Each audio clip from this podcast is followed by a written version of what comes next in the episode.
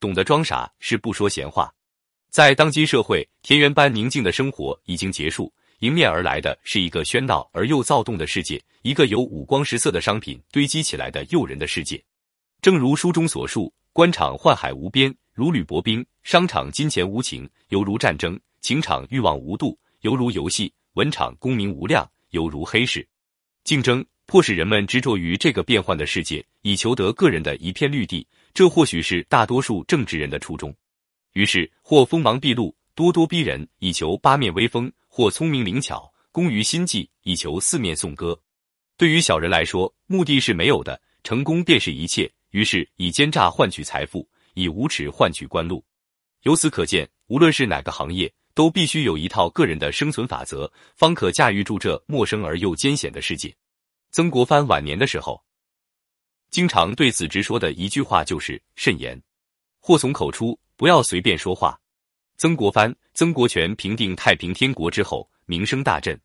有人对皇帝进言：“一介书生，振臂一呼，万人响应，着实可怖。”皇帝要对曾家兄弟收权，曾国藩一面让自己的弟弟退休，一面削减军权，出让权力，没有半句怨言。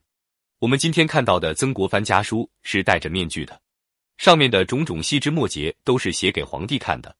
手下有人对皇帝卸磨杀驴表示不满，曾国藩马上降了他的职。不说闲话是心照不宣的，懂的。曾国藩若是和皇帝异地而处，他也不会做第二个选择。所以有时候选择闭嘴是智慧，也是默契。其实真正的懂得装傻，是懂得不去计较。面对曾国藩，年轻的左宗棠常有一种寄生于和生亮的妒忌之感。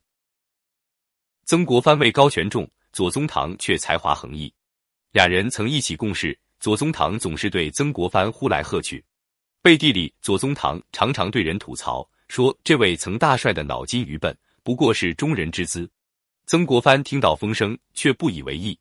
后来左宗棠因为倨傲得罪了上司，却是曾国藩发动人脉。把左宗棠捞了出来，后来更是放权给他，让他去主政浙江。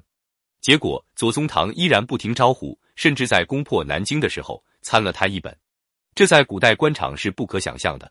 但是后来左宗棠带兵平定新疆，曾国藩依然不计前嫌，就当这些事情都没发生过，倾尽全力支援粮草。可以说，新疆的收复，曾国藩起码有一半的功劳。自从这件事情以后。左宗棠从此对曾国藩是绝对的心悦诚服。俗话说，人无完人。我们每个人都有自己的缺点，若是对朋友斤斤计较，那内心除了仇恨，什么也放不下。当然，糊涂学的处事技巧中还有重要一点，那就是藏巧于拙，用晦而明。